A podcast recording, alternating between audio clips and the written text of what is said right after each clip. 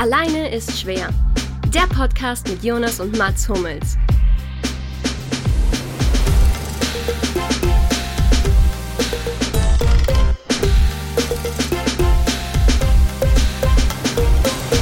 Herzlich willkommen bei Allein ist schwer, Folge 29. Bevor wir hier einsteigen, direkt die Frage, Sebastian, was machst du in 29 Jahren? Was mache ich in 29 Jahren? Ja. Also hallo erstmal. Ähm, das kommt danach, das kommt doch danach. Also kommt danach. äh, keine Ahnung, mit so einem dicken Bauch auf irgendeinem Boot in der Südsee rumschippern und äh, es mir gut gehen lassen. Das klingt ziemlich, ziemlich Hast gut. du da Platz für vier? Dann würde ich, glaube ich, mit einsteigen. Dann muss das Boot größer werden. ja, ihr seht schon, wir haben einen Gast. Ihr habt eine neue Stimme gehört. Unser Gast heute ist der Big Wave Surfer, Star seiner Szene, um gleich mal ein bisschen Lorbeeren voranzuschieben. Sebastian Steutner, wir freuen uns sehr, dass du dabei bist. Herzlich willkommen. Vielen, vielen Dank. Ich freue mich, bei euch zu sein. Freust du dich mehr auf Luki, auf Mats oder auf mich? Oh, also ich fange ganz neutral an. 25 Prozent, ne 33 Prozent für 25 Prozent gehören dann dir. Du frischst voll ja, genau. selbst. ja, geil. Also um noch mal so ein bisschen zu sagen, also du bist Big Wave Surfer. Das ist ein bisschen was anderes, glaube ich, ähm, als die meisten Deutschen unbedingt kennen. Also Big Wave Surfen ist ja in Deutschland jetzt nicht unbedingt die allergrößte Sportart, da der Fußball immer alles abfräst. Ähm, erklär doch mal so ein bisschen, was genau du da eigentlich machst. Big Wave Surfen bedeutet, dass ich, äh, wie der Name es schon sagt, große Wellen surf. Und ähm, man kann sich so vorstellen, also es gibt normale Wellen, da paddelt man mit zwei Armen rein und äh, springt auf sein Brett und surft die Welle ab. Und dann gibt's Wellen, die sind so groß, dass sie, je größer die Wellen werden, desto schneller werden die. Und die sind so groß, dass du mit menschlicher Kraft nicht mehr reinkommst. Und dann wirst du mit einem Jetski reingezogen, ähnlich wie beim, beim Wakeboarden oder beim Wasserskifahren, wirst du, wirst du angefahren mit, mit einem Jetski. Und wenn du dann die Geschwindigkeit von der Welle aufgenommen hast, dann lässt du seillos und surfst die Welle selber runter. Und die Wellen, äh, also die Wellen, die wir bis jetzt gesurft haben, bis 25 Meter hoch. So. Ab wann gilt eine Welle als Big Wave? Äh, Wenn es entweder schwierig ist, noch anzupaddeln, also es gibt ganz verschiedene, ganz, ganz verschiedene äh, Formen. Es gibt das Paddle Big Wave Surfen, es gibt das Slab Big Wave Surfen, da geht es darum, steile Wellen zu surfen, die nicht wegen ihrer Größe, aber wegen ihrer ähm, die Art und Weise, wie sie brechen, also extrem schnell, extrem steil äh, als Big Wave gelten, auch wenn sie fünf Meter hoch sind. Und so die, die man immer sieht, also immer so der Leuchtturm und äh, irgendwie die fette Welle dahinter, das geht so ab zehn Meter los hier. Sieht auf jeden Fall ganz geil aus. Du lebst in, beziehungsweise bist in Nazaré gerade. Das ist so das Mecker geworden der Big Waves, Big Wave Surfer. Ähm, seid ihr eigentlich so eine Community ja. da oder macht ihr euer eigenes Ding? Jeder? Ja, es ist eine kleine Community. Wir haben hier richtige Profis vielleicht zehn und ähm, international so um die 40, 50 vielleicht. Also die wirklich um Globus reisen, professionell sind, Sponsoren haben, äh, an den Wettkämpfen teilnehmen. Und es gibt aber eine sehr, sehr große Amateurszene, weil die Sportart relativ jung ist und eben sehr viele erst vor kurzem oder vor ein paar Jahren angefangen ähm, haben und ähm, dementsprechend ja viele Amateure auch unterwegs. also auch in der Profiszene. ist eine kleine Wertung mit dabei, oder? Nein, nein, keine Wertung. Es ist, ist tatsächlich Fakt. Ist es denn so, dass du, weil du gerade sagst Amateure, ich meine, man kennt es so beim, ähm, ich, ich habe einmal eine Woche gesurft da bei dir ums Eck in, äh, in Peniche ja. Und alle haben mich so ein bisschen gehasst auch natürlich, weil ich halt so mit so einem riesigen Schaumstoffbrett, was du nicht mal unter einem Arm tragen kannst, um über, über den Strand gelaufen bin. Aber ja. gibt's dann in dem Line gibt's da überhaupt ein Line-Up? Ich meine, du musst ja reingezogen werden. Es ist nicht so, dass dann du machst deine Big Wave und auf einmal kommt da so ein Amateur runtergeheizt neben dir. Gehe ich mal von aus, wenn du Amateur sprichst, oder? Ja, doch, leider ist es so. Also okay. es gibt kein, es gibt kein Reglement. Man muss sich es eher so ein bisschen wie so eine Rennstrecke vorstellen. Weil, weil du fährst da mit 60, 70 km/h in die Welle rein. Und dementsprechend, äh, wenn du mit deinem Schaumstoffbrett da rumpaddelst und irgendwie einem überfährst, dann so hat der vielleicht Worst Case irgendwie einen blauen Fleck oder einen kleinen Cut von der Finne oder so. Aber wenn du mit 70 km/h mit dem Jetski auf einen draufknallst, dann kann der theoretisch äh, nicht mehr sein. Ne? Ähm, und dementsprechend ist halt eine ganz andere Konsequenz und, den, und auch viel stressiger. Aber der, der Line-Up ist einfach größer. Nazaré ist ein Beach Break, also ist, ein, ist ähnlich wie ein Peniche Äh, ich weiß nicht, auf welche Seite warst du? Super Tubusch oder Baleal? Ja, Super Tubusch war tatsächlich. Super ja. Also ganz ähnliche Welle wie das, nur eine ganz andere Dimension. Und ähm, der Lineup in Super Tubusch ist ein paar hundert Meter und der Lineup in Nazaré ist ein Quadratkilometer ungefähr. Ah, Aber wenn du dann zehn Profis hast, die alle die eine große Welle haben wollen, 20 Amateure, ein bisschen orientierungslos, dann wird der Quadratkilometer sehr klein. Und ist es, ist es so wie hier am Eisbach, dass man quasi sich anstellt und dann nach und nach einfach reingeht? Oder wie, wie koordiniert man sich da, wer jetzt gerade dran ist, sozusagen? Also klar, du musst ja irgendwie da sein, aber. Ja, das, also, es ist relativ aufwendig. Wir haben Spotter, also ein Kommunikationsteam, die am Strand mit Funkgerät stehen, die Wellen auslesen und den Jetski-Fahrern per Funk äh, sagen, wo sie sich positionieren sollen, welche Welle sie nehmen sollen. Ähm, so ein bisschen wie im, im Motorsport, wenn das die, in der Boxenkasse äh, zum Auto was gesagt wird. So ähnlich wird es bei uns zu den Wellen kommuniziert. Und je besser der ist, desto mehr äh, Vorsprung hast du. Also je schneller der auswerten kann, ob das eine gute oder schlechte Welle ist und dir ein klares Signal geben kann oder dem Fahrer, hast du halt die paar Sekunden Vorsprung. Und äh, dann ist es ja, wer in einer besseren Position ist, wer den Respekt auch hat und wer äh, vor allem wer nicht zurückzieht. Also wer dann sich am Ende durchsetzt. Wie lange hast du so Zeit ähm, quasi vom Signal, da ist eine gute Welle, bis du dann wirklich auch darauf aufspringen musst? Ich hoffe, das war das richtige Vokabular. Ja, passt alles. Auf den Sattel. auf den Sattel, losreiten. Ja. ähm, ja, es kommt drauf an. Also manchmal ist es, also kommt auf die, auf die Wellenbedingungen an. Manchmal ist es super einfach, das zu lesen. Dann siehst du, die Wellen kommen zwei Kilometer weit draußen, siehst du die Wellen schon, also vom, von der Klippe aus.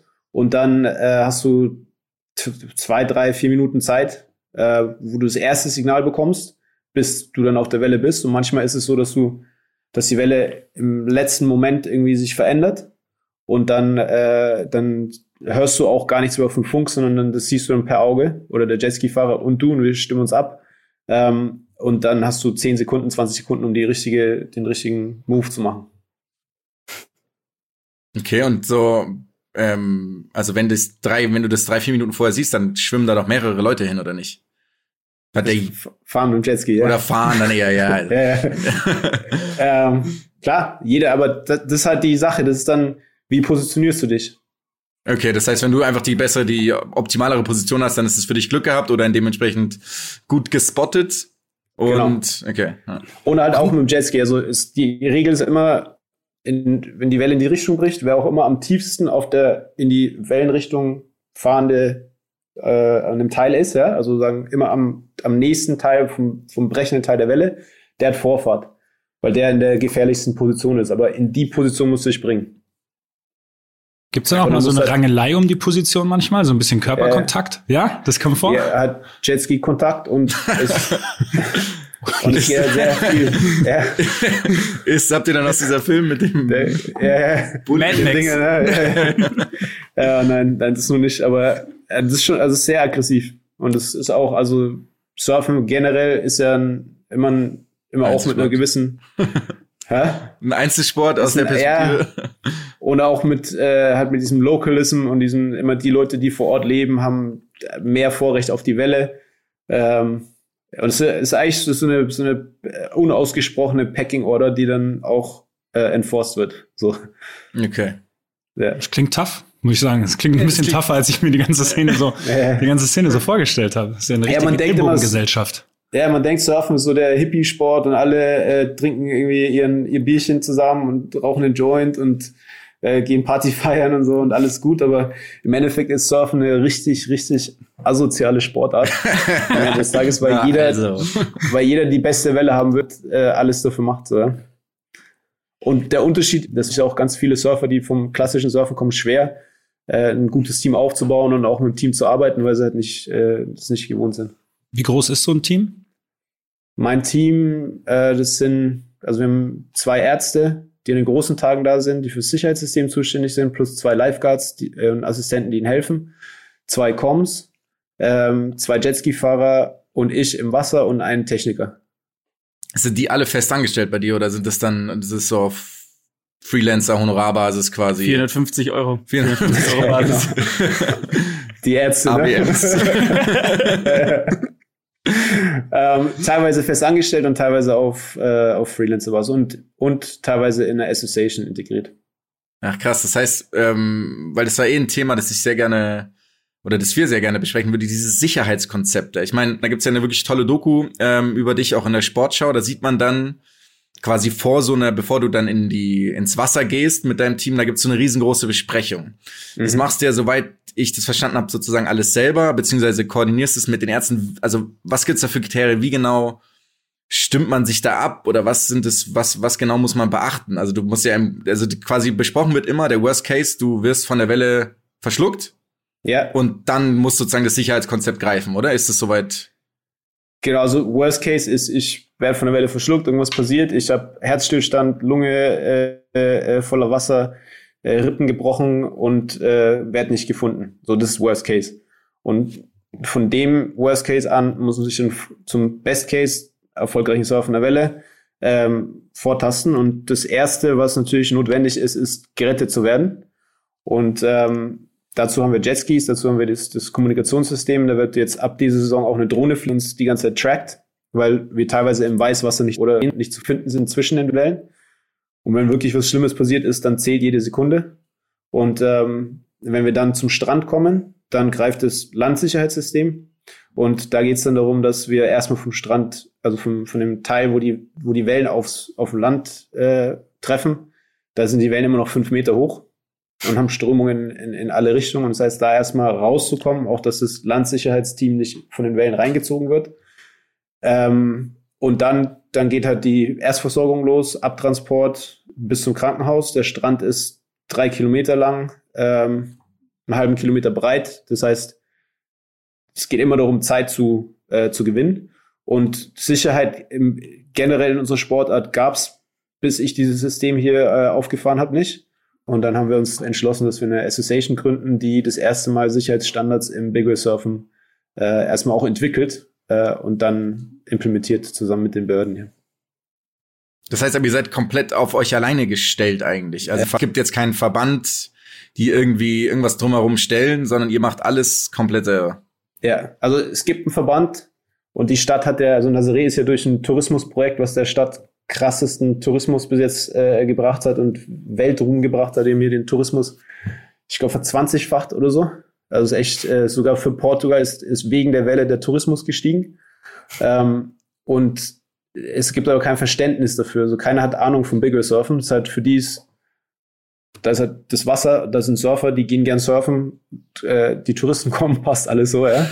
ähm, und äh, es war jetzt das, ist halt das erste Mal, also das ist unsere Verantwortung, das zu entwickeln, weil wir die einzigen sind, die es auch verstehen oder die Notwendigkeit davon verstehen. Und ähm, ich habe vor fünf Jahren eben angefangen, mit einem deutschen Militärarzt zusammen dieses, also mein persönliches Sicherheitskonzept zu entwickeln und das haben wir jetzt eben vergrößert für alle in der Association.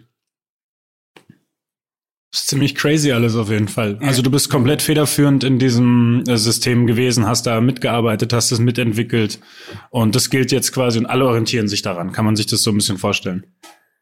Genau. Also klar, manche mögen es nicht, weil es bedeutet halt auch, dass, dass sie nicht den alten kaputten Jetski mehr fahren können oder dass sie nicht alleine irgendwie kommen können. So, ähm, da ist halt so das klassische Surfer-Image dann oder das, das die Herausforderung der meisten Surfer, die dann auch oft aus Südafrika kommen und halt eher so Drang auf ganz viel erreichen oder das maximale Risiko eingehen, um den maximalen Ruhm zu bekommen, so, ja. Ist halt hier relativ einfach. Wenn du die größte Welle surfst, dann bist du, äh, bist du über Nacht sozusagen bekannt und äh, so alle, alle Sorgen, die so der typische Big Wave Surfer, ähm, nicht professionelle Big Wave Surfer hat, äh, sind dann gelöst. Das heißt, die wären, abgesehen von monetären Sorgen?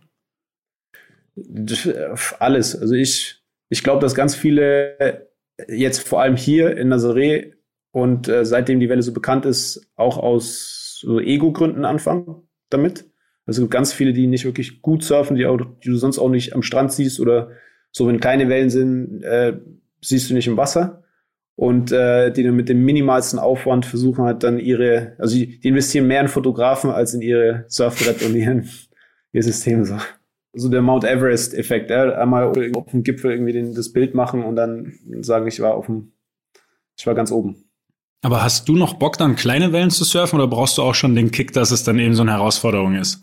Oder ist so eine vier fünf Meter Welle für dich normal, einfach so wie, weiß ich nicht, zum Kühlschrank gehen? Ich gehe in einem halben Meter Wellen raus.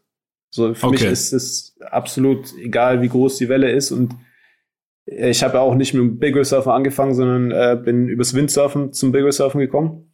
Und für mich ist, also ich mache alle Action-Sportarten super gern. Also nicht nur Surfen, auch andere. Das ist, das ist vielleicht auch ein spannender Punkt, weil du gesagt hast, du bist übers Windsurfen ähm, zum, zum Big Wave Surfen gekommen. Ähm, du bist ja schon mit relativ, in relativ jungen Jahren bist du ja schon mehr oder weniger ausgewandert eigentlich nach Hawaii, so wie ich das verstanden ja. habe. Ne? Du bist, glaube ich, irgendwie mit neun oder so das erste Mal Windsurfen gewesen. Dann hast du gesagt, ja klar, werde ich Profi, klar, ist ja ganz klar. Und dann bist du rübergegangen oder so. Also so ein bisschen war es doch letztendlich. Also ich stand mit neun das erste Mal auf dem Surfbrett Mhm. Und dann, ich bin in Nürnberg aufgewachsen und äh, hatte natürlich nicht so die optimalsten Startbedingungen und habe dann aber immer alles. Jetzt ist doch perfekt eigentlich. ja, genau. äh, ähm, ja, und habe dann hab, hab immer irgendwie Magazine gelesen und äh, wie hieß die Sendung? Ähm, es gab im ARD oder ZDF gab es irgendeine Gegen Sendung. den Wind. Ja, genau. Gegen den Wind halt, genau. Ja, genau, genau. Klar. St. Peter-Ording. Ähm, ja, genau, genau. Ja. Die habe ich mir mal reingezogen und dann, und ich, ich wollte halt Surfer sein, aber konnte es nicht. Und dann habe ich mit 13 in einem, äh, in einem Surfheft gelesen, dass es eine Schule gibt auf Hawaii, wo irgendein anderer Deutscher war, der dann im Weltcup mitgefahren ist. Und dann wusste ich, okay, da, das, das mache ich. Und mit 16 bin ich dann nach Hawaii gegangen. Ich habe da drei Monate in dieser Schule gewohnt. Es war halt so ein, eigentlich ein, so eine Bretterbude im Garten von zwei, zwei Profi-Windsurfern, die sich da irgendwie noch ein noch was ist extra dazu verdient, indem sie so Shuttle zum Strand und am Abend wieder abgeholt. Und, äh, und im Verkauf wurde es als äh, äh, Windsurf Performance Akademie.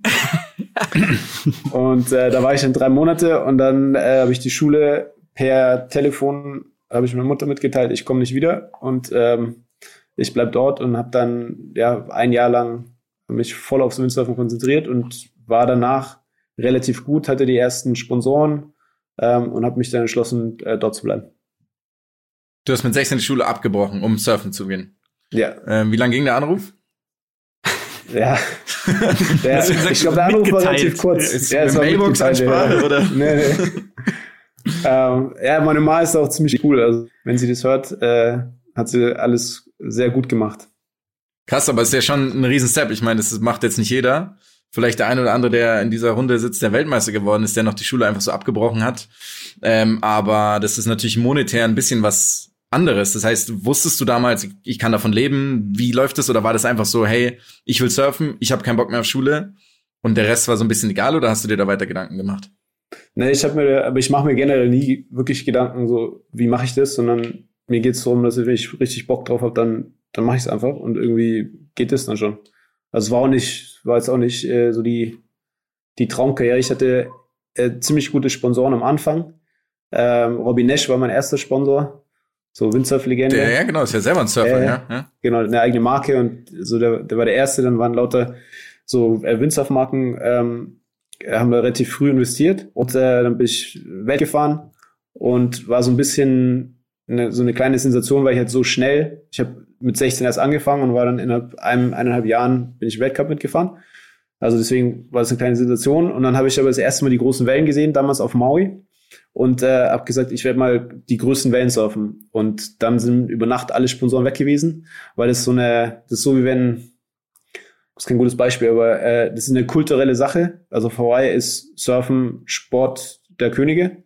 Und äh, früher als, also im 18. Jahrhundert und so, ähm, haben die Könige sich durch Surfen von, also wenn sie besser gesurft haben, sogar mehr Respekt vom Volk bekommen. Und Ach, es ist tatsächlich Sport der Könige, das war jetzt keine. Ja, ja. Also, okay. Nein, nein, genau. und dann kommt ein Deutscher und sagt, er wird mal die größten Wellen surfen. So, das war für die Szene war das ein, war das respektlos und da haben sich alle distanziert und dann habe ich vier Jahre lang äh, auf dem Bau gearbeitet, äh, um dort bleiben zu können. Habe Schwimmbäder gebaut und, das ist das äh, Skurrilste überhaupt, finde ich. Du hast einfach Schwimmbäder gebaut. Was? Wie, wie kommt, warum baut man einfach Schwimmbäder? das war eine geile Story. Da, also ich habe in einer Familie gelebt und ich hatte einen Mentor im Bigger Surfen, das ist äh, der Nelson Armitage Senior. Der ist, äh, so ist, eine, ist ein großartiger Name auf jeden Fall. Ja, ja.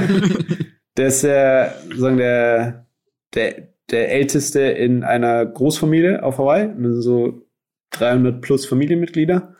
Und ähm, da war ich äh, aufgenommen als Familienmitglied. Ähm, da habe ich durch Zufall kennengelernt und dann habe ich ihm erzählt, dass ich große Wellen surfen möchte. Und er hat zu dem Zeitpunkt seinem Sohn das Big Wave Surfen beigebracht. Und äh, der war so ungefähr in meinem Alter. Und irgendwie hat er daran geglaubt und hat dann hat mich erstmal im, im Big Wave Surfen unter seine 40 genommen und dann irgendwann habe ich bei denen gelebt und war so in der Familie integriert. Und äh, dann, als ich, als die Sponsoren dann weg waren und ich wusste, okay, ich werde die größten Wellen surfen, war das dann so ein, ist halt so Großfamilie, ja, kannst du viele Dinge machen, um an Geld zu kommen, aber wir waren dann, also wir haben auch immer gesehen, was passiert, wenn man das macht und wollten Sport machen und äh, halt da äh, clean sein sozusagen und dann haben wir durch Zufall ähm, ist einer arbeitslos geworden, der die Lizenz hatte, um Pools zu bauen. Weil ich habe keine Ahnung von, wie man Pools baut. Und dann war einer aus der Familie, war der Typ, der in dem, in der, in dem Ort oder in der Region, wo wir gewohnt haben, die Lizenz vergibt. Im Bauamt. Klüngelei, also. Yeah. also ich, ich werde ich werd niemals in Hawaii schwimmen gehen. Auf gar keinen Fall. Und dann sind wir losgezogen und haben gesagt, hier, weil es gibt eine, es gibt auf Hawaii so eine, oder in Amerika so ein Ding, das heißt Homeowner Builder. Das heißt, dass du nur der Besitzer vom Grundstück bist, dann kannst du äh, selber der Bauherr sein, sozusagen und heuerst dir halt Fachkräfte an und haben so ein Team gegründet und Pools gebaut. Wie viel hast du gebaut? Weißt du das ungefähr? Ich glaube, das waren um die zwölf oder 14. Wie viele Leute sind in den Pools gestorben, die du gebaut hast? Nee, war ich, also, haben wir nie, große Fehler haben wir nie gemacht. Also das sind jetzt nicht diese komischen Pools, die man irgendwie beim, bei Amazon bestellen kann quasi, sondern das sind schon Nein, richtige... richtig Zement. Das heißt, ihr habt die ausgehoben, Mal, ja. dann irgendwann Quatsch da könntest du, das, könntest du das jetzt noch? Weil ich habe so eine Stelle im Garten, mit der ich noch nichts anfangen kann. ist aber teuer. okay, aber nochmal, ähm, also du warst dann, du warst dir dann sicher, dass du Big Wave Surfer wirst? Hast ja. dich aber irgendwie den Garten von den ähm, Hawaiianern wiedergefunden? Hast du da irgendwann mal, weil das klang ja gerade so sehr bestimmt, so ich wusste, ich surf, aber wenn du dann so einen Pool, weiß ich nicht, wenn du den elften Pool gebaut hast, hast du dir manchmal gedacht, so, ja, könnte vielleicht doch eng werden irgendwann, oder? Eher so wann meine Chance kommt. Weil wir haben, keine Ahnung, da acht, zehn Stunden am Tag äh, gearbeitet und am Wochenende sind wir surfen gegangen. Und der ganze Lifestyle war halt, also es war ein geiler Lifestyle. Wir haben, waren jagen, äh, ging es überall um Sport, also vom Boxen, äh, irgendwie Krafttraining, Ringen, Surfen, äh, alles, alles Mögliche, irgendwie immer, immer in die, äh, in den Dschungel gerannt, äh, um Wildschweine zu jagen und Rehe zu, zu jagen ähm, irgendwelche äh, Wasserfälle runtergesprungen, so war der Lifestyle war schon cool, ja. Ähm, und ich war jung, de dementsprechend war ich es auch nicht so, es gibt, es gibt ja keinen vorgefertigten Weg, wie jetzt nee, bei euch im Fußball, dass es um bestimmte Turniere, bestimmte Ligen etc. und du sozusagen die, die Leiter hochklettern kannst, sondern das ist entweder du surfst die größte Welle oder, oder nicht, so, ja. Und wie du dorthin kommst, ist eine individuelle Sache. Ich war auch oft so ähm, frustriert, ja, dass ich jetzt nicht wie die anderen trainieren kann im Wasser oder irgendwie den neuen Jetski vor der Tür stehen hatte, sondern immer noch mit dem alten Ding rumgefahren bin und irgendwie viele Tage verpasst habe. Aber ja, also Glauben habe ich nicht verloren. Ne, auf gar keinen Fall. War das dann, weil du gesagt hast, und es würde ja dann auch so ein bisschen passen, du hast ja eben ja schon gesagt, dass das im ähm, äh, in, in Nazaré schon so ein Ding ist mit ähm, die die Locals äh, haben so ein bisschen andere oder sehen so ihr ihr Anrecht auf den Strand und auf die Wellen ähm, und jetzt hast du denen auch noch so ein Affront geliefert, hast da letztendlich gesagt, ja, ich äh, reite mal die großen Wellen, die Sponsoren sind abgesprungen. Was ist dir dann da am Strand entgegengeschwappt? Äh, Wahrscheinlich auch nicht unbedingt die Freude, oder? Als du dich dann da angekommen bist. Also dazu muss ich ein bisschen ausholen, dass ihr die Geschichte von Hawaii versteht. Ähm, Hawaii ist bis heute eine besetzte, äh, besetztes Königreich. Und ähm, der weiße Mann, er hat in alle Ländereien weggenommen, die vertickt äh, und jetzt ist ähnliche Geschichte wie bei den Ital äh, Italienern, wie bei den, äh, wie bei den Indianern. ähm, fast, fast wie bei den Italienern. ähm, dass sie halt in ihrem eigenen Land die Unterdrückten sind und auch ihre Kultur ausgebeutet wird etc. Dementsprechend haben die Dunkelhäutigen, also die Hawaiianer, einen Hass auf, auf äh, Hellhäutige, ja, auf Weiße weil es für sie das Feindbild ist. Und jetzt war ich als einziger Weißer in einer Großfamilie, also einer, einer richtigen Großfamilie aus Hawaii. Und äh, dementsprechend war es natürlich überall Wettkampf. Ja? Äh, egal, was wir gemacht haben, das war 100, 110 Prozent. Ja? Keiner wollte gegen mich verlieren. Und ähm, dementsprechend ging es halt ab. Aber für mich war das irgendwie, war auch cool. Du musstest dich halt behaupten Intensiv. auf jeden Fall immer. Ja. ja. War das immer ein sauberer Wettkampf, dass nur alle unbedingt gewinnen wollten oder wurde auch mal, weiß ich nicht, dein Brett angesägt oder dann Spaß? Die Leash durchschnitten. nee, nee. Also da ist ja eher, das sind eher so, ähm, dass eher, also da gibt's halt mal Fetzereien oder so, wenn dann, wenn es eine, eine, dieses ist halt andere Kultur, ja. Äh, und es war dann, also ich hatte das Glück, dass ich, dass ich halt wirklich so der, der Liebling von den von der Familie war und von du der. Du hast ja die Pools gebaut, ist ja klar, dass sie dich dann gemacht haben. ähm, und dass ich dementsprechend halt auch also Rückhalt hatte und dass es, wenn es ein Problem gab, immer ein faires Problem war, sagen wir so. Aber natürlich war das dann, also auch als ich den ersten Titel dann gewonnen habe, die Surf-Szene, die wieder nochmal anders ist da drin, ist dann so die, die Weißen, die auf Hawaii sind, für sich die hawaiianische Tour ihr Eigentum äh, äh gemacht haben und dann nach Australien äh, exportiert haben und nach Kalifornien und rassistisch gegenüber äh, den Einheimischen sind, weil sie Surfprodukte nur eben mit Weißen vermarkten können, weil die Weißen ihre Kunden sind. Ähm, die haben von Anfang bis heute ein Problem mit mir. Weil ich denen halt äh, ganz viel Butter vom Brot äh, nehme. Und das war dann aber so Anfang der 2000er Jahre, oder? Also, wie, oder du hast dann, also wenn du mit 16 bist du rübergegangen, dann hast du drei Monate in der Schule, dann hast du angefangen zu bauen. Das heißt, du hast irgendwie mit den, in den Anfang 20er Jahren war das so ein Mix aus, du bist Profisportler und du verdienst noch genau. Geld über die anderen Sachen. Genau. Und wann hat sich ja. das so entwickelt, dass du dann quasi kompletter, also du wurdest ja logischerweise irgendwann finanziert von Sponsoren, das sind ja die einzigen Einnahmen. Ja. Und das heißt, ja. irgendwann gab es einen, gab's einen größeren Sponsor und dann hast du gesagt, okay, jetzt muss ich keine Pools mehr bauen. Ne, es war dann 2009, habe ich dann die größte Welle gesagt auf Hawaii und äh, habe so die, also war dann, es war der größte Tag, der, den wir bis heute auf Hawaii hatten, also die allergrößten Wellen, die es dort jemals gab. Und ich habe die zwei größten Wellen von dem Tag erwischt und ähm, es war, also wir haben die super dominiert im, im Team. Und dann war, dann habe ich als erster Europäer diesen Oscar im Surfen gewonnen, äh, 2010. Das bedeutet, das ist die größte Welle des Jahres. Die größte Welle, genau. Und ähm, dann hatte ich ein Problem mit der äh, mit den Amis, weil die dann gesagt haben, du bist Profisportler und ich natürlich kein, kein Visum hatte, kein äh, Arbeitsvisum. Dann hatte ich, durfte ich nicht mehr einreisen. so. Herzlichen Glückwunsch. Ciao. Ja, ja. Und ja, dann war ich ein Jahr in Deutschland, ähm, habe mit meinen alten Kumpels aus, aus Nürnberg, äh, haben wir äh, Security so ein, ein Security-System aufgebaut. Dann bin ich nach Irland und dann bin ich nach Portugal. Und dann kam, dann bin ich halt in, äh, in Portugal gelandet. Und das war auch in dem Jahr, wo die Welle entdeckt wurde. Also war dann glückliche Fügung. Wie kann, man eine, wie kann man eine 25 Meter Welle entdecken? Ist die nicht immer da? Ja, das ist äh, schizophrene Story. Also Nazaré ist die Welle, die am besten, am einfachsten zugänglich ist und am, äh, also an der man nicht vorbeikommt, sozusagen. Ja? Auf Hawaii oder in Kalifornien musst du irgendwo durch irgendwelche Ananasfelder fahren und ist die Welle einen Kilometer weit draußen und in Kalifornien ist es irgendwie bis zu 100 Meilen auf dem offenen Meer draußen. Und hier ist es halt direkt vor einer Klippe, die wie ein Stadion, so ein natürliches Halbstadion äh, aussieht. Du hast eine Autobahn eine Stunde von Lissabon entfernt. Ähm, so, und die Welle, klar, die ist nicht jeden Tag da, aber die ist im Winter, kommt die drei, vier, fünf Mal. Und Wellen, also es ist nicht die 25 Meter hohe Welle, sondern so 10 Meter hohe Wellen, die gibt's hier 40 Tage im Jahr. Und es gibt ja hier auch Surfer, aber keiner ist drauf gekommen, dass man die Wellen surfen kann.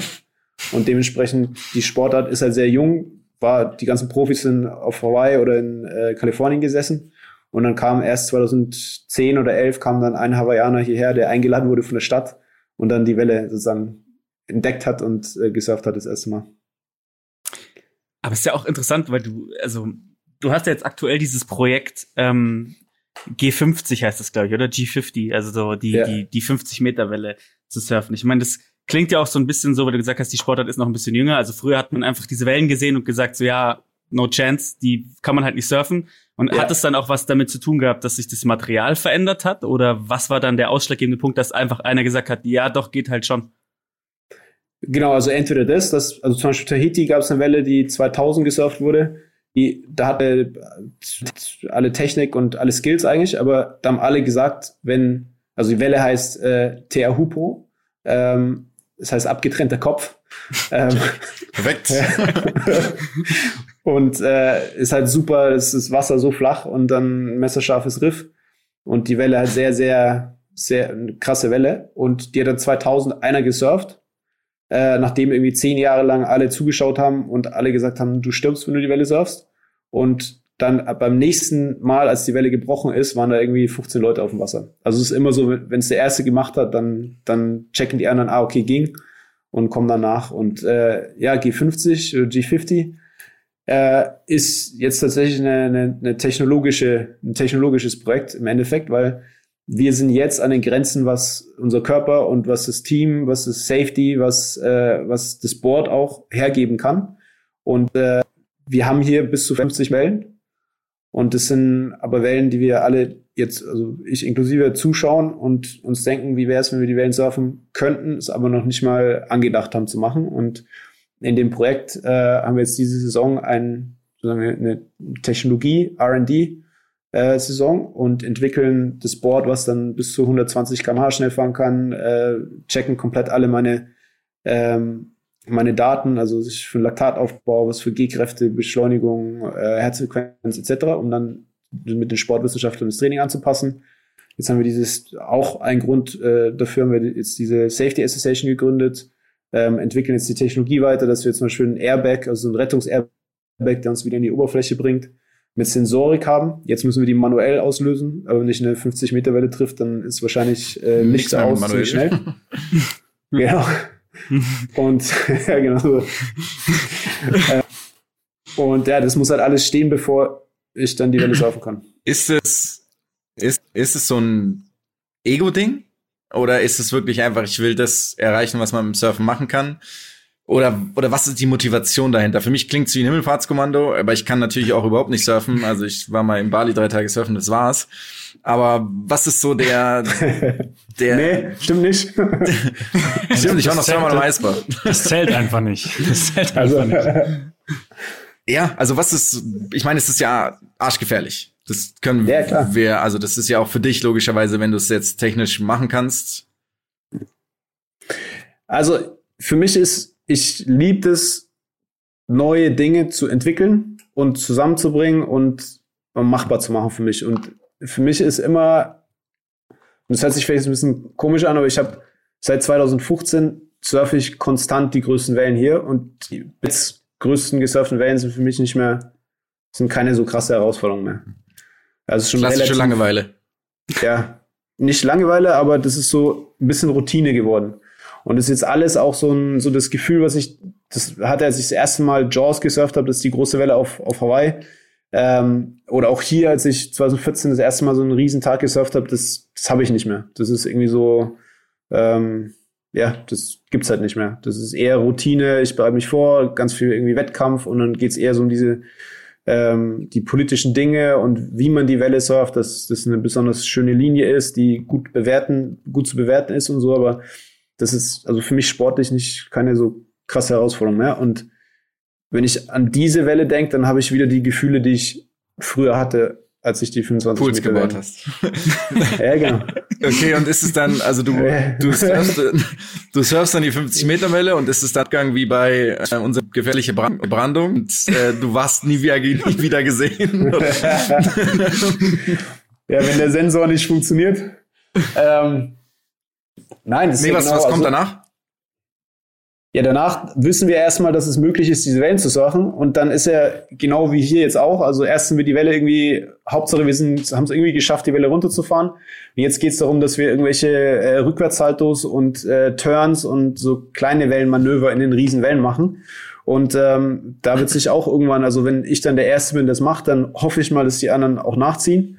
Ähm, aber was natürlich in dem Projekt entsteht, ist, dass wir den kompletten Sport auf, ein, auf eine neue Dimension heben, weil wir die ganze Technik entwickeln und weil wir äh, sozusagen alle Voraussetzungen schaffen für mich, um diese Welle zu surfen, aber das ist natürlich auch der Community ähm, zur Verfügung stellen. Und logischerweise ist das ja auch ein riesen äh, Publicity-Ding, oder? Wenn dann nochmal ja. so ein Rekord stattfindet, gibt wahrscheinlich mehr Sponsoren. Gibt's, ja. äh, das wollte ich vorhin schon fragen, das fällt mir jetzt gerade nochmal ein, gibt's irgendwie in irgendeiner Weise Fernsehübertragung? Gibt's Gelder aus Fernsehübertragung oder ist das, äh, ist das ganz schwierig bei der Sportart? Also wir haben, das ist auch, was mit dem G50-Projekt passieren wird und es ist für mich, ähm, sagen wir, die geschäftliche Motivation auch dahinter ist Unabhängigkeit von dem aktuellen Verband. Weil der aktuelle Verband hat, ist der einzige, der, der, äh, der einen Wettkampf organisiert und der einmal im Jahr diese, ähm, ja, diese Award-Shows, nennen die das, ähm, äh, veröffentlicht und der aber geschäftlich äh, Minus, Minus macht mhm. jedes Jahr. Ähm, das, also eigentlich ist es traurig, aber es ist eigentlich auch eine geile Story. Es sind so verpeilte California Dudes, die ja wirklich, gab so ein Bild, wo die so eine Sitzung gezeigt oder gesagt haben, dass sie sitzen, saßen die in so Flipflops mit einem Corona-Bier ähm, im Shop.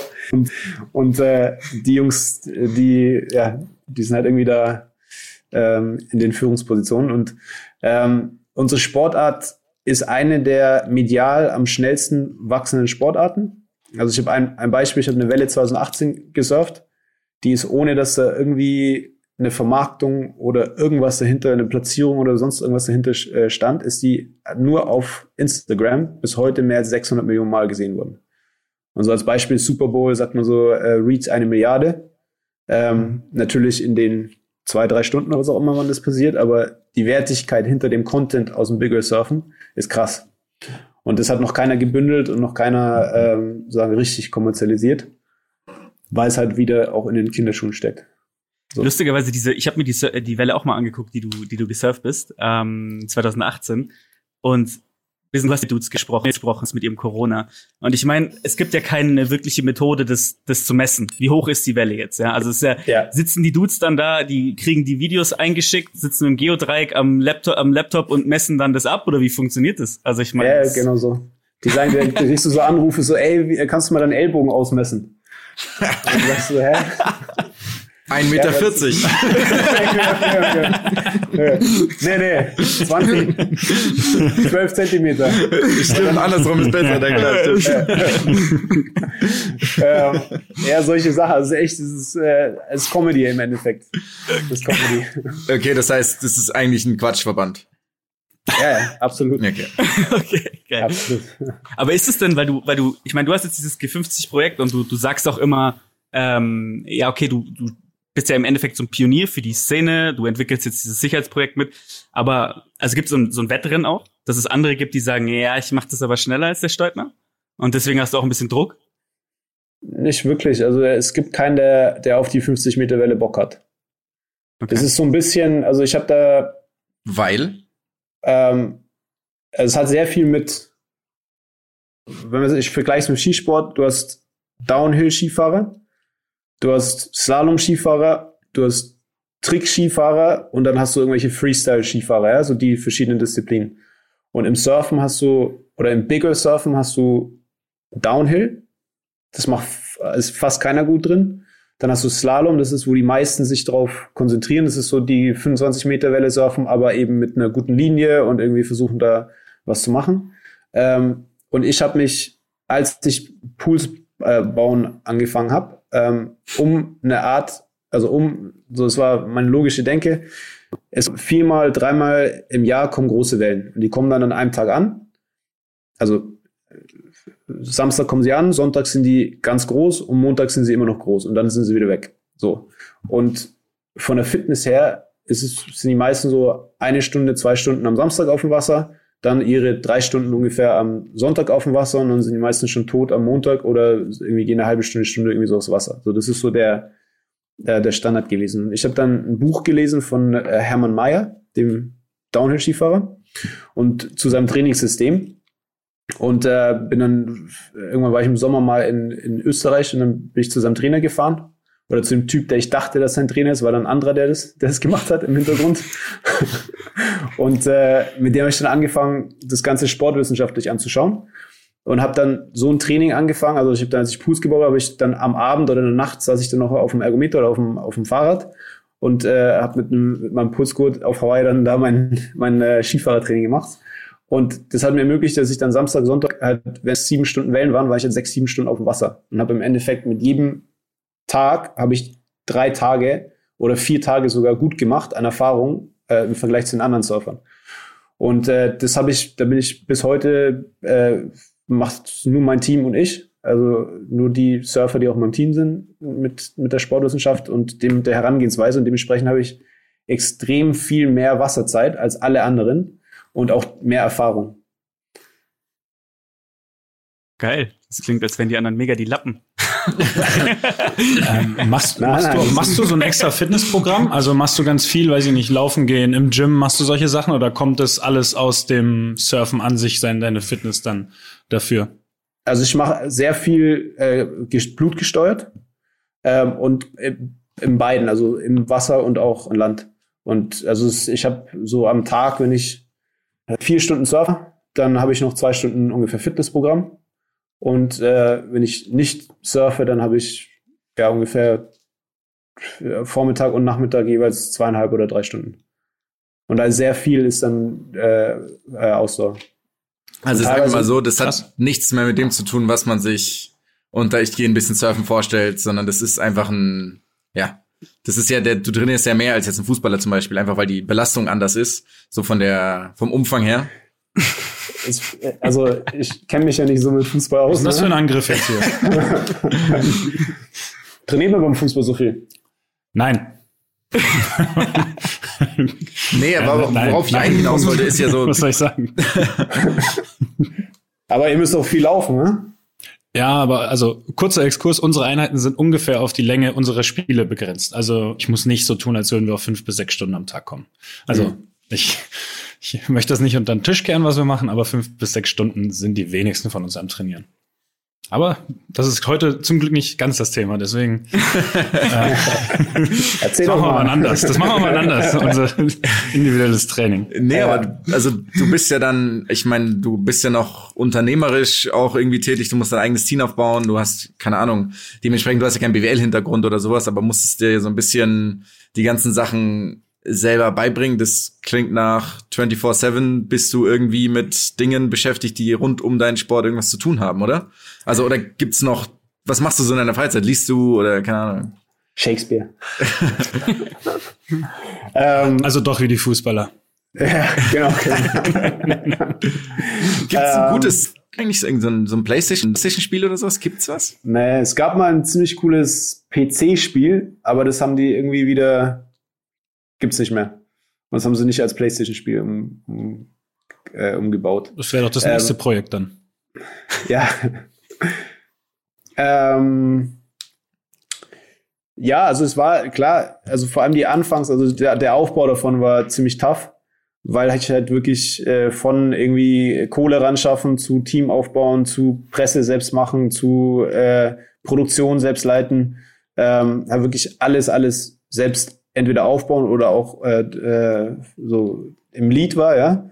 Ähm, und ich habe das aber über die Jahre dann geschafft, dass ich das, äh, dass ich das auch auslagern konnte oder überall ähm, entweder selbst was gegründet habe oder Leute gefunden habe, die mit mir zusammenarbeiten. Und dementsprechend ähm, liegt jetzt nicht mehr so viel bei mir.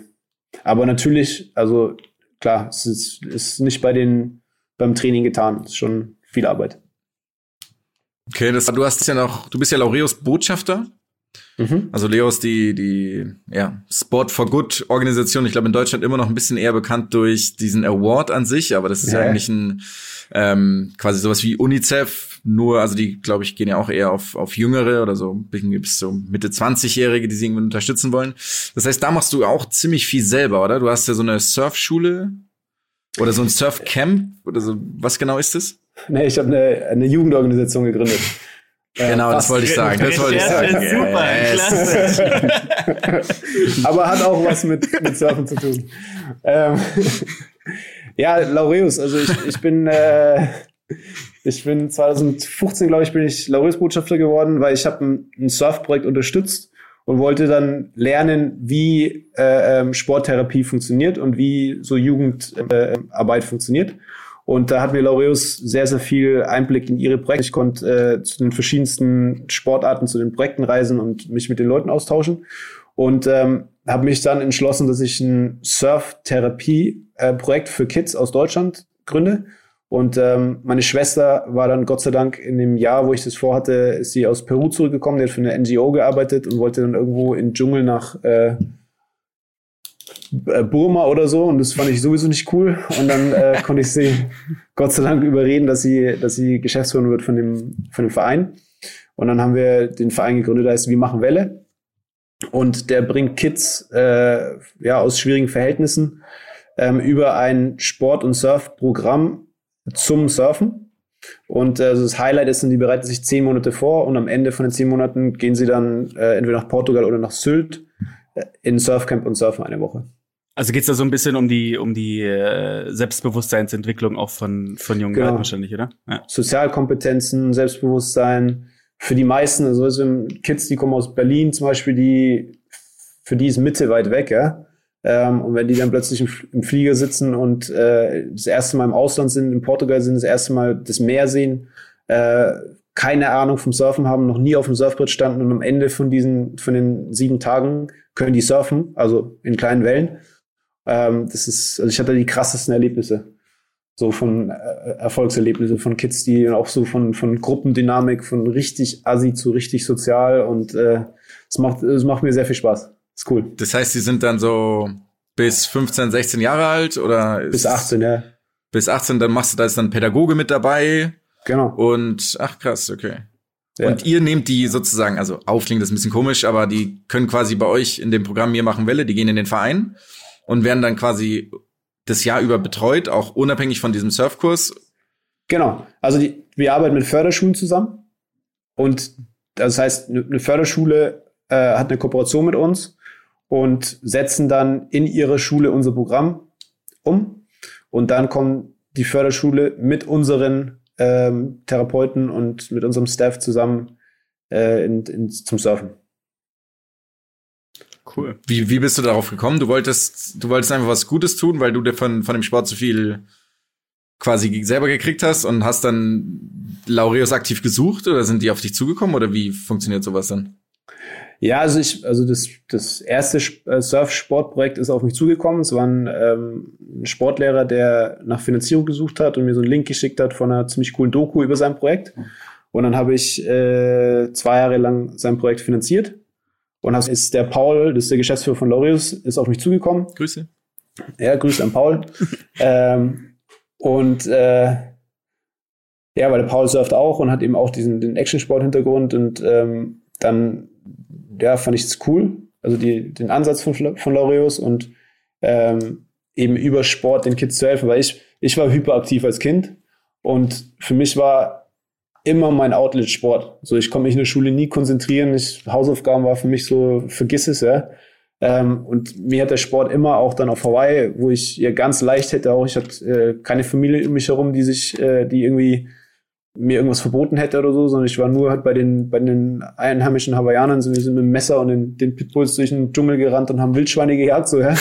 Ähm, hätte ich auch ganz leicht irgendwie in eine andere Richtung abdriften können, um, äh, um, um mein Geld zu verdienen. Und ja, Messer Pitbull ist, klingt hier nach einer anderen, nach einer anderen Richtung auf jeden Fall. Zum Jagen, ja, zum Jagen. Nach Runen, nach Runen geht es. ja. ähm, da war der Sport immer das, was mich, was mich halt auch, auch mich also eine klare Linie gegeben hat. Und ich glaube, das geht ganz vielen Kids so, dass halt das Sport einfach das ist, was, was ihr Leben positiv prägen kann und die Werte, die wichtig sind, um dann, um dann im Leben was zu erreichen, auch um die Sozialkompetenz zu haben. Ähm, sieht man ja, ich meine, es gibt ja ganz viele Projekte, die, die äh, in Laureus oder außerhalb von Laureus mit Sport sich befassen. Ne? Hast du noch Kontakt zu, zu Kindern? Also zu, ja, ja. zu den Kindern, die bei dir in dem, in dem Surfcamp waren. das war ja, klar. ja, also. Ich habe Kontakt zu Kindern und Erwachsenen. ähm, ja, wir haben eine WhatsApp-Gruppe und äh, ähm, so auf Instagram und so schreiben die mir auch immer wieder. Das, ähm, ja, ist cool. Schön, ja. Klingt cool. Ja. Voll gut. Nice. Lass mal kurz das Sprechen übernehmen. Ich muss irgendwie meine Zunge wiederfinden. Jonas, Jonas muss ich auf jeden Fall, auf jeden Fall sammeln. Luki, ich glaube, du hast doch, du hast doch auch noch mit ein bisschen äh, Themenbezug was für uns Content. vorbereitet. So. Ja, wir, wir haben ja immer so ein paar Spieler, Spielereien, genau. Ja. Also wir haben immer so eine, super wir haben immer so eine Abschluss. super arschwitzig. Wir haben immer so eine Kategorie, ähm, die heißt Edgy Touch. Luki hat mal wieder den Edgy, Edgy, Edgy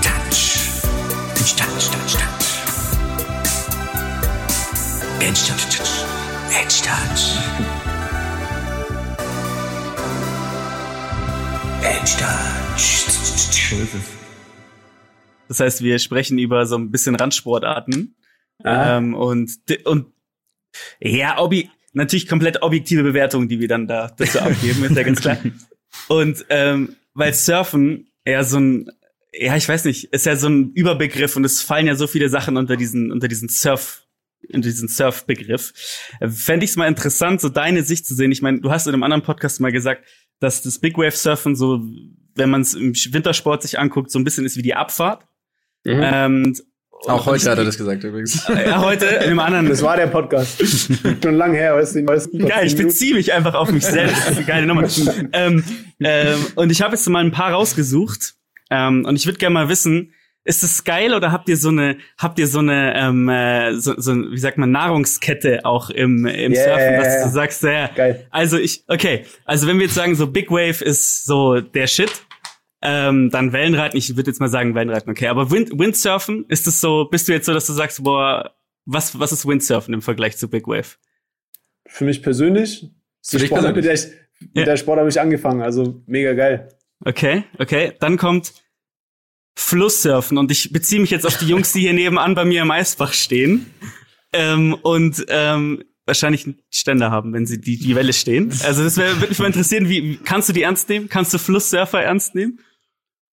Ja, also ich kann jede Form des Surfens ernst nehmen. Ähm, Flusssurfen, meins persönlich ist nicht, das ist irgendwie so, so kalt und äh, Steine überall und so viele Leute, die nicht gut gelaunt sind, weil sie zu lang in der Kälte im Schatten stehen.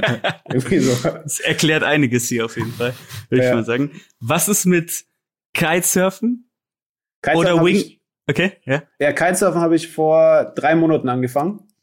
Ähm, krasse Sportart und macht sehr viel Spaß. Okay. Wingsurfen, ich habe mir das angeguckt und dachte mir so, okay, das ist doch Kitesurfen einfach. Äh, habe ich vor zwei Tagen das erste Mal gemacht. Sag mal. ähm, ist eine Herausforderung. Vor allem der Start ist eine Herausforderung. Und dann ist es, das macht man mit einem Hydrofoil, ne? Mhm. Also mit einem Hydrofoil und mit so einem, mit so einem Ding Kite, ja. Äh, ist cool. Okay. Vollsurf, geil. Ist das, ist, du machst das auch Mega. auf Instagram? Ist geil? Mega. Ja. Ja? Okay. Ähm, dann, Wochen, muss einen Urlaub in Portugal machen. aber jetzt wird's dann schon wieder ein bisschen, jetzt wird's ein bisschen mehr, mehr edgy, würde ich mal sagen. Dann kommt Ja. Skim, Skimboarden, also dieses Skim-Surfen, wenn die das so in dem, in dem Shallow Water machen. Ja, nicht meins. Okay. Also Okay. richtig, richtig öde. Sehr, richtig, diplom sehr diplomatisch, ja. Aber es ist gut. Diplomatie ist gut in dem Podcast. Das vertreten sonst nämlich die wenigsten. Ja, hier. glatten hier, gell? Ja. Die, Klar, die die, medial noch was zu verlieren haben. die, die, die, die halt, die, die schon Sponsoren haben und nicht wie du hier seit Monaten um welche betteln. Was ist mit Eissurfen? Eissurfen. Ja. Wie funktioniert das? Ja, das ist genau das Thema. Also du bist, du bist auf einer Eisfläche mit einem mit einem Segel. Also es ist Windsurfen auf auf Eis. Ah, für desperate Leute, die äh, im Winter auf Alaska leben. Genau. Nicht meins. Okay. Das war ein bisschen Wort schon. Und was ist mit Skatesurfen? Was ist das? Das ist Also das, auf wenn die Die auf. Inlinern, oder? Auf Ja, Inline- ja. Mit ja, einem Wing oder mit einem, wie? ja, mit so einem Kite auch. Viel zu gefährlich, Okay. oder? Ja. Ja, es ist Keine Ahnung, kommt auf an wo. gefährlich. Also viel zu wenn gefährlich für die wenn Street auf Credibility auf jeden Fall, würde ich mal Wenn sagen. du das mit einem, wenn du das mit einem Skyke machst, dann, wenn du skikest währenddessen, ist das natürlich wieder was anderes.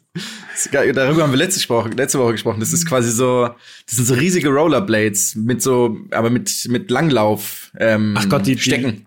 Ah, ja, ja, ja. Ja, das Ja, glaube ich, ja. machst du das noch, da passt das Nee. Wort Desperate dann auch irgendwann wieder. ja, Genau. auf jeden Fall. Ja. ja. Okay. Ja, das war das war's erstmal tatsächlich, Echt? glaube ich. Ja, gibt's noch Okay. mehr? Gibt's noch Ja, mehr also so der- Surf-Trends? Der größte äh, Disput ist ja zwischen Bodysurfern und Surfern. Ja, sorry, Ah, ja, ja, vergessen. Bodyboarder. Bodysurfing, ja klar. Boogie, Boogieboards. Boogieboarder, Boogieboarder. Ja. Ja. Da darf ich nicht haten, weil hier die, äh, der Strand, wenn es keine großen Wellen hat hier in Nazaré, sind die krassesten Bodyboarder, die auch wirklich richtig, also ich denke mir immer, die brechen sich ihren Rücken durch, irgendwie, wenn sie da landen. Die im fünf Meter äh, Welle hauen die sich mit einem Rückwärtshalter irgendwie da raus und landen. Das finde ich krass. Ansonsten finde ich Bodyboarden auch nicht so cool. Also wenn dann die, die es richtig gut können und Ja. alle, die es nicht so gut können. Finde ich nicht Also, so cool. also wenn du in dem Line-Up wärst und da wärst du als normaler Surfer und da ist einer mit dem Boogieboard, ist dann auch wieder so, okay, ciao, den trittst du weg oder oder gibt's Nee. oder ist da die gleiche? Na, also generell, das sage ich jetzt nicht aus Diplomatie, aber generell ist ja, äh, hat ja jeder seine Daseinsberechtigung. Das ist ein, Ja? ja. ja, das stimmt. Also äh, finde ich, also wirklich. Und wie, also solange er nicht äh, mir im Weg rumpaddelt, alles gut. Okay. Hm. Ja, finde ich, Ich wünsche mir, leider eine dass, gute Antwort. ich wünsch mir, dass der Jonas oder der Lucky dir mal im Weg rumpaddeln und dann will ich, dass es knallt. Ich komme mal mit meinem Jetski vorbei. Und, äh, da habe ich Erfahrungen, oder Luki? War da nicht mal was? Ja, der Jonas hat mich mit meinem Jetski überfahren, tatsächlich einfach. Das ist, äh, also das Hören Ja. sagen, ist wirklich Anschuldigung. Ich Ja, ja. hab, muss wieder eine Also einzelne gute Grundvoraussetzung, hey. Äh, Das ist echt geil. Ich dachte auch, ihr dachtet auch kurzzeitig, ich bin tot, glaube ich, weil ich da so rumgeschwommen bin im Wasser dann einfach. Also so schlimm war es jetzt nicht. ja, das Also, ist schon. Man verklärt die Vergangenheit ja immer. Ja, ja. Außerkörperliche Experience für mich auch gewesen, kurzzeitig. Du hast dich von außen betrachtet. Ja, ich habe mich von außen betrachtet. Ja. Ähm, ich habe noch eine, eine Abschlussfrage. Wenn Ja. jemand diesen Podcast das erste Mal jetzt hört gerade, welche Folge empfiehlst du ihm denn bisher? Also 18 fand ich sehr gut. und, und 22 war auch top. Oh ja, ja die, war, die waren top. Die waren Ja, die waren beide wirklich sehr, sehr gut. Ja, Wobei ich sagen muss, dass 19 auch nicht schlecht war. Aber ich bleibe bei 28. ja sehr gut. vor, vor, vorzügliche Wahl, würde ich sagen. Und wenn du jetzt noch mal Prozente verteilen würdest, so die 33, 33? Also äh, bleibt Wen du am dabei. meisten magst? Okay. Ihr seid, ihr seid äh, äh, equal äh, sympathisch. Ah, allglatt. das gefällt mir so gut. So Wobei ich sein. natürlich sagen muss, Jonas, also dafür, dass er mehr geredet hat als ihr zwei, würde ich sagen 2% mehr. Yes! 3%. So. Der Jonas redet hier gerne viel am meisten. Was? Ich, ich, wir müssen jetzt eh raus, glaube ich. Dann ne? musst du, dann mach du doch mal den Ab, die Abmoderation hier. Mach mal was richtig Schönes. Ja. Okay, ciao. Ciao. Ciao. Servus.